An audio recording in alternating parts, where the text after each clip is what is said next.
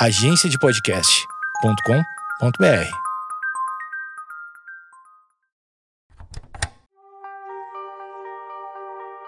Para uma maior experiência e imersão, recomendamos que utilize fones de ouvido.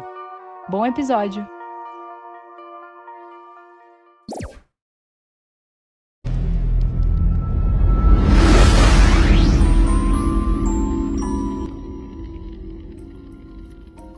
Olá, sejam bem-vindos ao Espaço Indecifrável. Recadinhos iniciais, não esqueça de seguir a gente na plataforma que você estiver escutando, seja ela, se você estiver aí, pelo Spotify, pela Amazon, pelo Google Podcast, pelo Apple Podcast, pelo Deezer ou outras plataformas e também compartilhar o Espaço Indecifrável, que é o nosso querido podcast, com alguém que você acha que irá curtir as histórias relatadas no nosso podcast. Lembrando que temos um programa de apoiadores onde você poderá ter acesso a conteúdos exclusivos e ajudar também o nosso projeto a alcançar mais mentes curiosas. É só acessar o apoia-se barra espaço indecifrável ou procurar pela gente no PicPay. Iremos aproveitar essa parte para fazer a leitura dos comentários dos nossos queridos ouvintes indecifráveis, então caso você queira ir direto para o episódio, você pode pular para 4 minutos e 41 segundos perdidos no espaço-tempo. Diego Iage, ou Iagi, mandou essa mensagem aqui pra gente pelo Instagram. Obrigadão pelo teu comentário, Diego. Vamos lá. Eu acredito nos fatos, principalmente nas meninas que viram. Os vídeos sobre o ocorrido foram feitos na época do fato e elas parecem ser bem sinceras. É o tipo de coisa que seria muito difícil de inventarem e manterem a mesma coisa por tanto tempo. Então esse aqui foi o Diego falando dos vídeos, eu até dei uma olhada nesses vídeos, das entrevistas da época e realmente é algo é algo a se pensar. Só o, o Vitor lá do Metaforando vai dizer se elas falaram a verdade ou não naquilo dali, né? Mas é, são bem verídicos, pode-se dizer assim. Marcos Fiorentini mandou aqui a sua mensagem no nosso grupo de apoiadores, que ele é do Paraná. Então, se você quiser participar do nosso grupo de apoiadores, também o link também vai estar na descrição do Apoia-se para você poder apoiar e também participar do nosso grupo de apoiadores no Telegram. O caso Varginha é incrível. Lembro quando ocorreu. Foi um período bem medonho no Brasil. Lembro que mexeu com meu psicológico demais. E logo em seguida vem também as ocorrências do chupa-cabras. E esse, principalmente em sua maioria, aconteceu no meu estado, o Paraná. Medo absoluto. Olha só que coincidência bizarra. O nosso episódio de hoje, vocês já, já sabem, né? Tá na nossa thumb, mas também ocorre no Paraná, né? O que será que tem no Paraná, né? Recebemos uma mensagem do usuário anônimo. É a primeira vez que a gente recebe uma mensagem de alguém que não se identifica. Então vamos lá. Sou caminhoneiro e na região de Salinas, também em Minas Gerais, no dia 2 de outubro de 2013, às 2h39 da madrugada, eu juro que vi uma luz descendo no meio de uma plantação de eucalipto. E depois de uns 15 segundos, a luz subiu e desapareceu em uma velocidade que não conseguia acreditar naquele momento. Eu sei que pelo fato de eu ser caminhoneiro, muitos vão dizer que eu estava arrebitado ou drogado, mas eu graças a Deus não sei nem qual é a cor dessas coisas. Mas enfim, só quem tem a oportunidade de conhecer o mundo tem chances de ver e acreditar em coisas que são quase inacreditáveis. Esse caso do ET de Varginha é algo que com certeza tem muito pano para a manga no que se refere às investigações. Então esse aí foi o nosso usuário anônimo que falou aí um relato, né? Talvez ele não queira se pronunciar, justamente porque ele deve estar trabalhando em alguma companhia, né? Até agora como caminhoneiro. Então resolveu se manter anônimo, mas contou pra gente aqui um pequeno relato, né, sobre um avistamento que ele teve em Minas Gerais e é um caso bem curioso, né? E mais uma vez temos também uma coincidência, né, muito louca com esse nosso episódio que também teremos o relato de um caminhoneiro. Então quem ficar ligado no nosso episódio vai ver esse relato. Então, essa foi a leitura dos comentários e teorias dos nossos queridos ouvintes indecifráveis. Aproveite o episódio.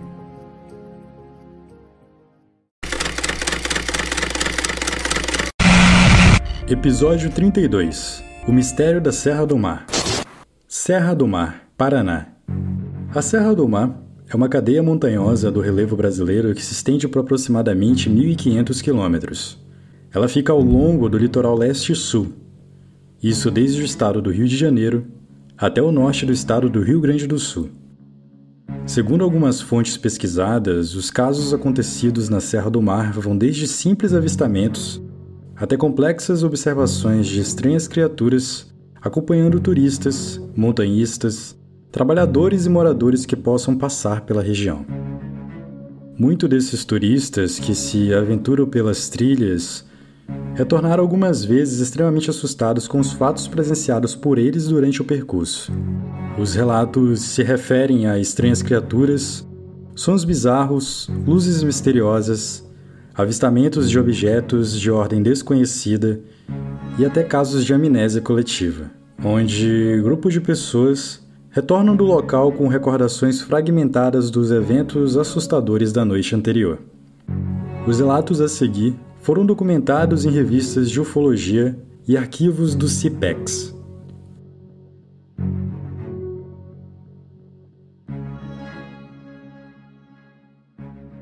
Relato número 1 O Bradador Os moradores da região afirmam que muitos acontecimentos sinistros ocorridos ao longo da Serra do Mar são obras do Bradador, ou o Gritador, uma criatura do folclore local. A forma do bradador não é bem definida. Em certas versões da lenda, o bradador seria um duende, que percorre as trilhas da região e emite potentes gritos assustadores, capazes de desorientar pessoas que, atordoadas de medo, se perdem na região. Outra versão da lenda afirma que o bradador é uma múmia. Ele seria originalmente um índio, que acabou amaldiçoado pelo feiticeiro da sua tribo. O feiticeiro, não contente com o castigo dado ao pobre coitado, acabou realizando o ritual do corpo seco, onde o espírito do índio acabou meio que sendo amarrado ao seu corpo sem vida, fazendo com que ele vague pela região até que a maldição seja quebrada.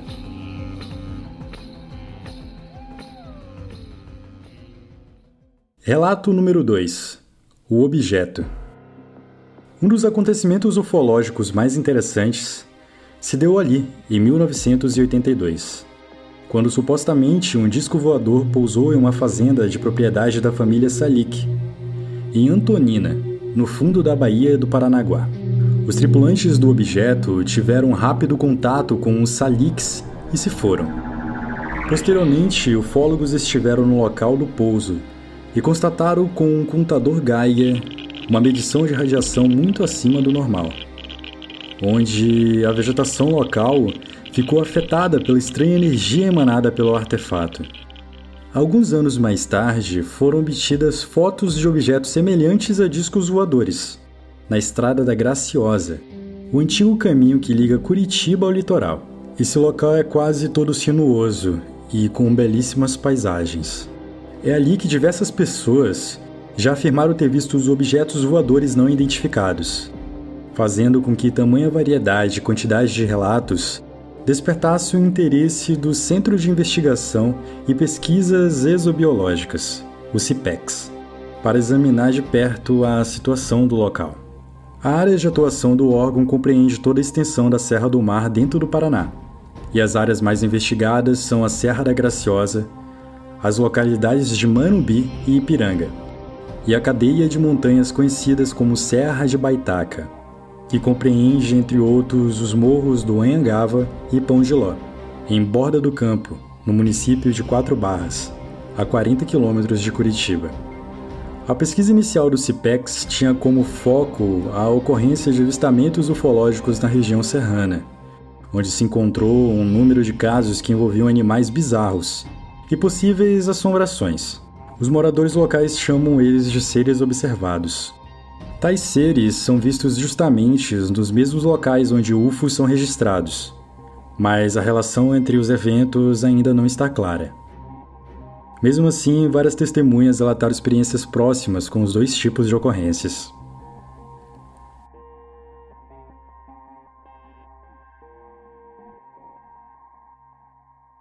Relato número 3: O animal e as luzes. Verificou-se também que a maioria dos casos de UFOs na Serra do Mar ocorre a grupos de três pessoas, e em noites com lua nova ou em fases próximas, enquanto que fenômenos possivelmente paranormais ou ligados à observação de seres estranhos sejam de noites de lua cheia, como o lobisomem, por exemplo. Entre as áreas examinadas mais detidamente pelo CIPEX, esteve a Serra da Baitaca, muito visitada por ecoturistas, que quase todos os dias passeiam pela região. Seu ponto principal, O Morro do Anhangava tem 1.420 metros de altura e oferece uma visão esplendorosa de Curitiba, de sua região metropolitana e do litoral. Próximo ao Anhangava, temos os Morros do Corvo e o Pão de Ló. Um dos episódios mais interessantes da região ocorreu no Morro do Ló, com aproximadamente mil metros de altura, onde uma testemunha que prefere manter-se anônima observou, juntamente com outros dois amigos, um estranho fenômeno luminoso quando o grupo estava acampado em um local conhecido como Bela Visão. As testemunhas viram duas luzes que circulavam o pico em sentido contrário, uma em relação à outra. Quando as luzes se encontravam, aparentemente elas se uniam em um só objeto. O fenômeno durou aproximadamente 20 minutos. Relato número 4 Morro do Anhangava Essa história se deu em 1997, quando três amigos resolveram acampar na área. Eles começaram a escalar o morro no começo da noite, e ao passarem por um local conhecido como Escadinha, avistaram um objeto luminoso pairando silenciosamente sobre eles. O aparelho tinha coloração azulada. A observação durou aproximadamente 10 minutos, pouco antes do seu fim o artefato se apagou e apareceu em outra posição. No mesmo local, outro grupo de montanhistas avistou uma esfera luminosa fazendo evoluções sobre um paredão inclinado, também na direção do Pão de Ló, próximo ao Anhangaba. Estranhas naves foram avistadas sobre a mata em dada ocasião. Vários montanhistas estavam acampados no início do caminho, justamente uma clareira muito conhecida da região, quando algo inusitado se deu. No local existe uma espécie de pedreira abandonada, e essa pedreira fica localizada próxima de um rio, com várias cachoeiras e é muito frequentada pelos turistas. No início da noite, os montanhistas estavam fora de suas barracas conversando quando surgiu uma esfera luminosa do tamanho de um barril deitado. O objeto atravessou a clareira e adentrou a vegetação próxima. Em 1997, no mesmo local, Outros três montanhistas também passaram por uma experiência semelhante. Naquela ocasião, eles estavam em uma longa subida que termina em uma clareira, onde se inicia uma área mais aberta do terreno. Quando por volta da meia-noite, algo espantoso também se manifestou. A noite, segundo os relatos, estava estrelada, e em um determinado ponto o artefato que estava voando se dividiu em duas partes. Uma seguiu na direção de Curitiba, e a outra rumou para o miolo da Serra do Mar ali adiante. Durante a observação, o grupo não ouviu qualquer ruído ou estrondo proveniente do artefato. Logo após a clareira que eles estavam, o caminho se alarga ainda mais, parecendo em alguns casos como uma estrada de terra batida. O trecho nesse local tem pouca vegetação e permite boa visibilidade do céu. E também nele dá para ver as montanhas próximas, inclusive avistamentos de UFOs lá.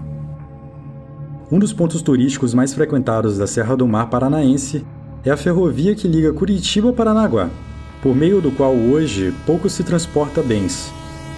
E a maioria do tráfego é feito por turistas que descem da serra para vislumbrar paisagens exuberantes. Nesse trecho também ocorreu um avistamento relatado por um montanhista. Em um dado momento, ouviram um grito que não se parecia com nada conhecido. Outro grito ocorreu muito próximo ao acampamento e assustando a todos. E então alguma estranha criatura passou a rodear o local sem provocar qualquer agito na vegetação. O montanhista, que também estava acompanhado dos seus colegas, observaram uma pequena luz que percorria todo o íngreme paredão das encostas do Marumbi. A esfera luminosa ficou durante um bom tempo subindo e descendo ao longo da encosta, e o grupo ligou um farol para apontar na direção em que fez o objeto permanecer estático. Os montanhistas passaram então a piscar a lanterna em direção ao artefato repetidamente, que respondia à sinalização na mesma sequência de piscadas. Depois de certo tempo, a luz simplesmente se apagou, não voltando a ser vista. Em relação à dimensão do objeto, ele era estimado aproximadamente com 80 metros de diâmetro. Nesse caso, as testemunhas puderam observar inclusive a presença de tripulantes no objeto, que estavam localizados por detrás de suas janelas.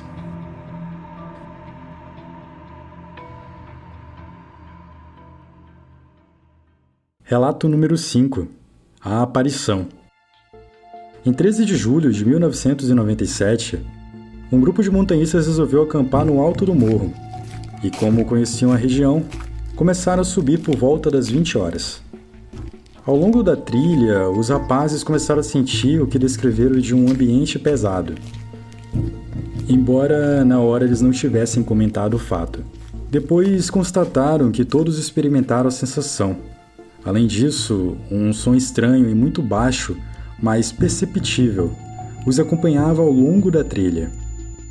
Pouco antes de chegarem ao local onde abasteceriam os cantis, um dos rapazes afirmou que achava que estava sendo seguido. Ele era o último da fila e não sabia ao certo o que os acompanhava. Ele disse que apenas era uma sensação estranha. Após todos se abastecerem, reiniciaram a subida. Mas um pouco à frente, o barulho se tornou ainda mais intenso. Todos então pararam e iluminaram a região do lado da trilha, onde não havia nada, apenas a vegetação estranhamente agitada, como se um animal de grande porte de repente estivesse por lá. Ao longo da subida, o som e a estranha sensação continuaram acompanhando o grupo. Quando chegaram aos paredões de pedra do morro, ouviram sons de morcegos que pareciam muito agitados. Os aventureiros acreditavam que se tratava de algum animal que estavam acompanhando, e acreditavam que tudo acabaria depois que passasse por uma escada que ali estava, pois um animal não poderia subir uma escada. E de fato, após atravessar a tal escada, tudo ficou um pouco mais calmo. O grupo então se sentiu mais aliviado e resolveu seguir até as ruínas, próximo a uma capelinha existente no alto do morro. Diz a lenda que, na verdade, essa capelinha foi a construção de um túmulo. Ao chegar a tal capela, o grupo parou para descansar e discutir os fatos pelos quais passaram. Poucos minutos depois, no entanto, ouviram ao longe os mesmos morcegos de antes, e ainda muito mais agitados. A tensão tomou conta do grupo novamente, e logo depois, o som que acompanhou durante toda a subida foi ouvido também próximo ao local onde estavam abrigados. Nesse instante, o grupo começou a rezar, o que lhes devolveu uma certa tranquilidade. Vendo passar o pior, começaram a conversar novamente, a contar piadas e a cantar. E então, logo ouviram o som novamente próximo, e a sensação ruim voltou a tomar conta do ambiente. Eles assim tornaram a rezar, e a sensação estranha se afastou mais uma vez. Foi assim até o amanhecer, quando o barulho cessou definitivamente para o alívio do grupo. Esse tipo de relato é bastante comum em toda a região da Serra do Mar e pode naturalmente ser apenas uma forma de superstição aguçada. De qualquer maneira, no trecho da ferrovia que liga Curitiba a Paranaguá, também ocorreram casos do gênero semelhantes associados aos ditos fantasmas ou animais selvagens. Como os relatos da Serra do Mal ocorreram no Paraná, Convidei o Márcio, ele é o podcaster do podcast Estrada Sobrenatural. Ele é caminhoneiro, é do Paraná e trabalha na região. E conhece muitos causos e muitas histórias sinistras que ele já acompanhou em toda a sua trajetória, em toda a sua carreira sendo caminhoneiro. E ele vai relatar uma história aqui pra gente também que ocorreu próximo à região da Serra do Mar. Olá, meus amigos do Espaço Indecifrável. Esse é um dos podcasts que toca aqui na boleia aqui. Sempre na estrada, quando chega episódio novo, dá a impressão que o, a viagem rende até mais. É uma pena que é curto, né? Eu acho que você devia fazer um podcast de no mínimo duas horas. É muito bom ouvir e a viagem ia render bem mais. Aqui Márcio do podcast Estrada Sobrenatural. E é onde mais acontece o sobrenatural. É nas estradas. E falando em causos da estrada, todo caminhoneiro, todo irmão de profissão tem um causinho para contar ou seja de antigamente, ou seja de agora, ou seja, eu sempre estou ali para ouvir e estou sempre aqui para contar. E, e, é o que eu gosto de fazer. E tenho gostado cada vez mais devido aos causos impressionantes que a gente fica sabendo.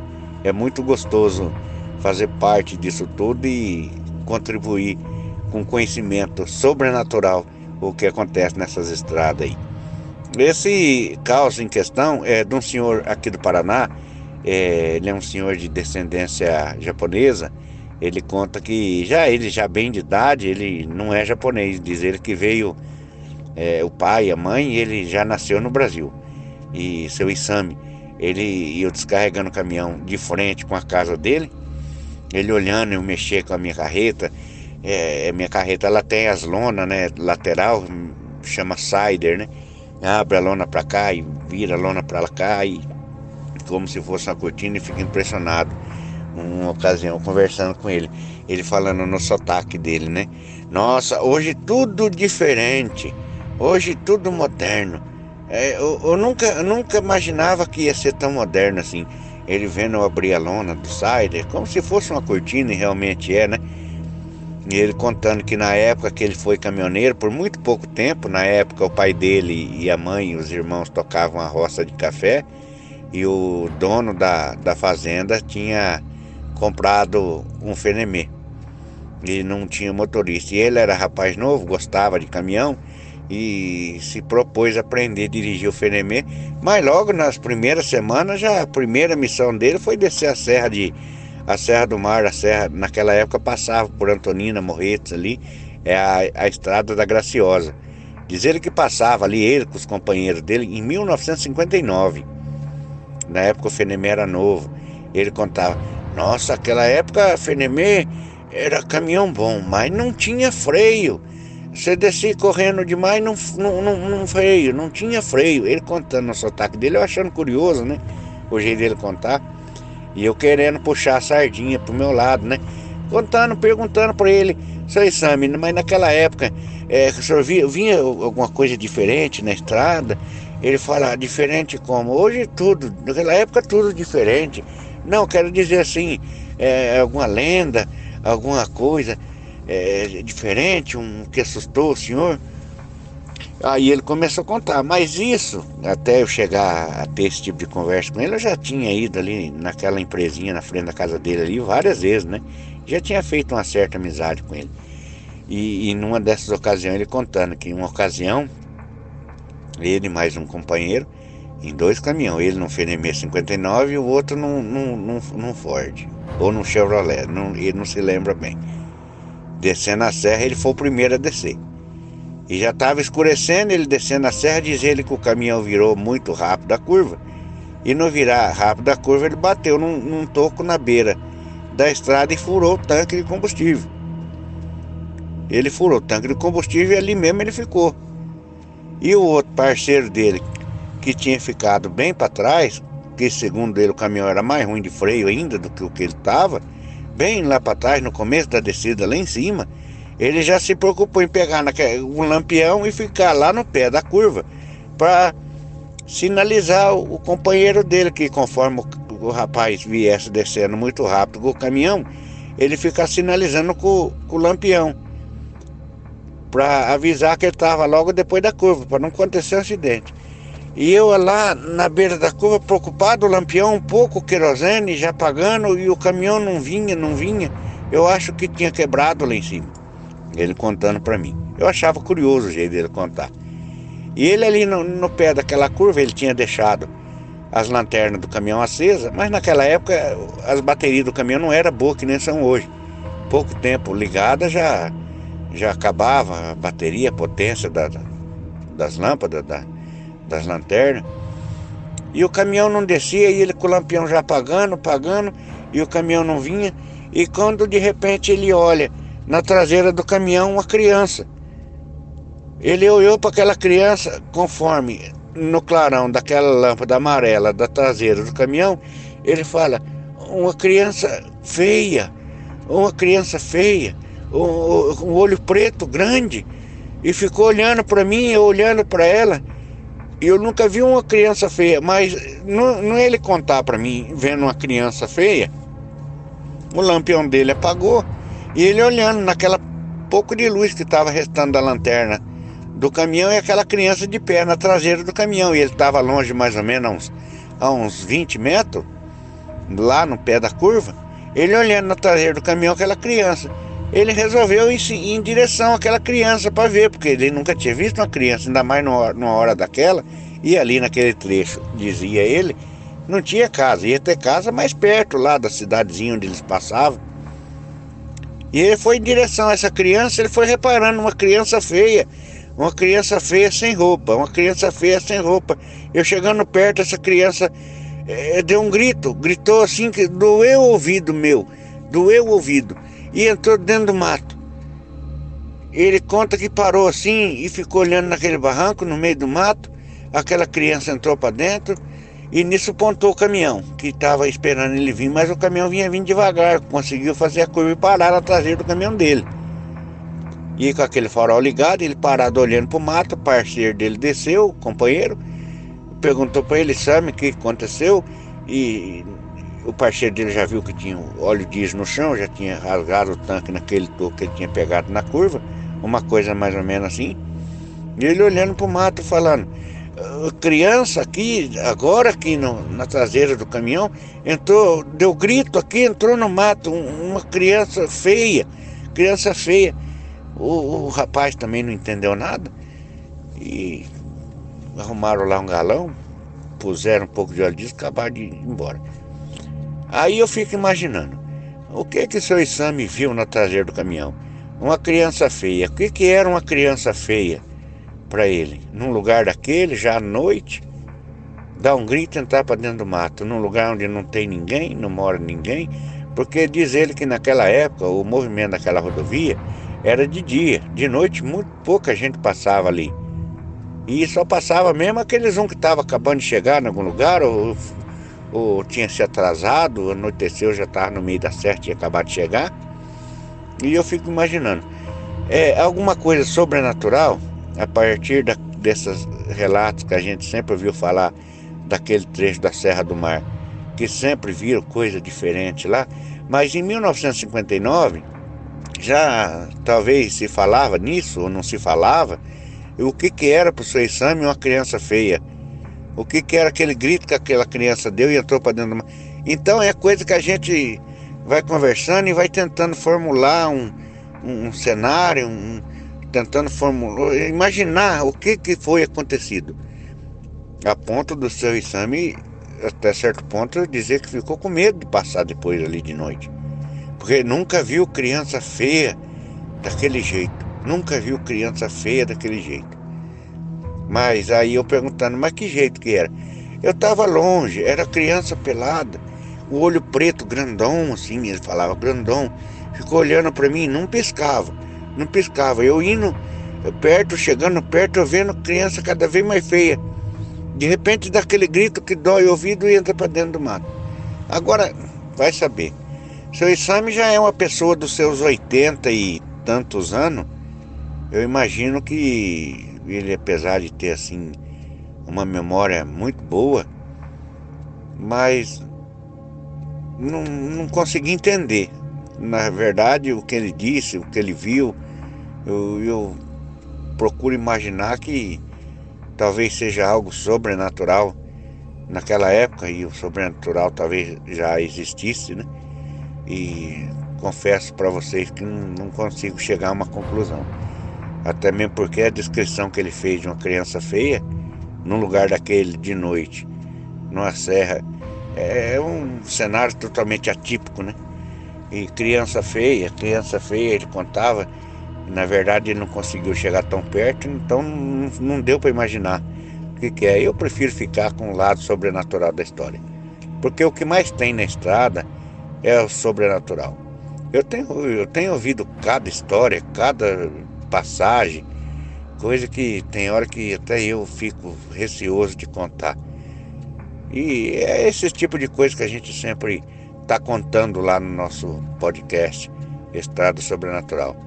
E foi um prazer participar com vocês. Espero que o pessoal goste dessa história. Apesar de ser uma história que a gente pouco entende, mas em se tratando de sobrenatural, a gente entende muito pouco, quase nada. Né? Tudo de bom para vocês aí, meus amigos.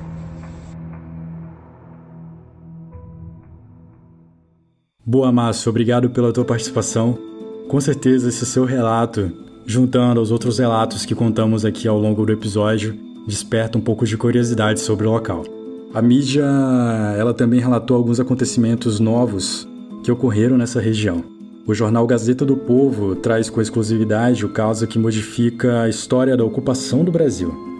O Instituto Nacional de Pesquisas Espaciais, o INPE, estuda uma estrutura feita de granito que pode vir a ser a primeira pirâmide do Brasil. O geólogo especialista em sensoriamento remoto, Paulo Roberto Martini, chegou a uma conclusão inicial.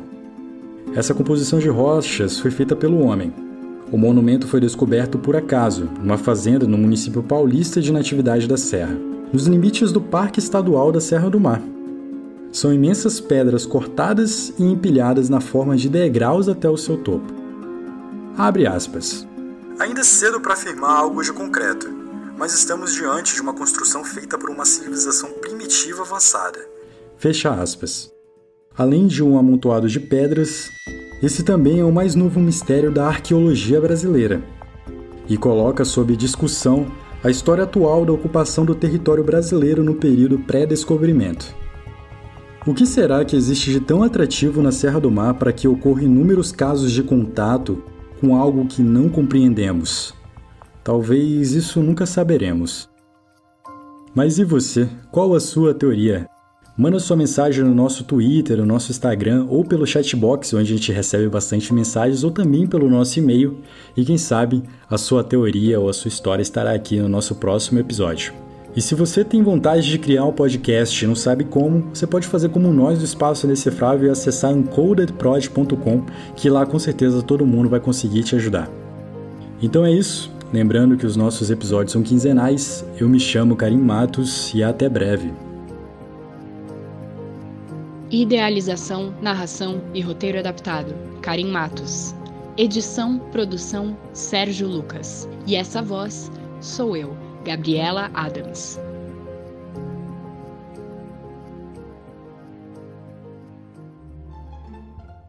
Correndo em grandes velocidades e emite potentes gritos assustadores. Ah!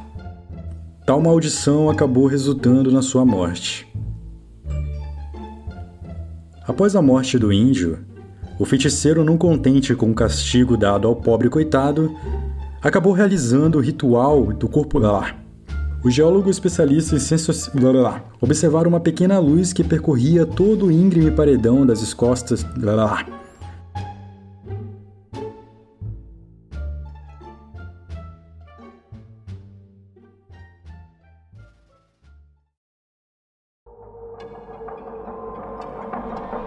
Esse foi um podcast Uncoder.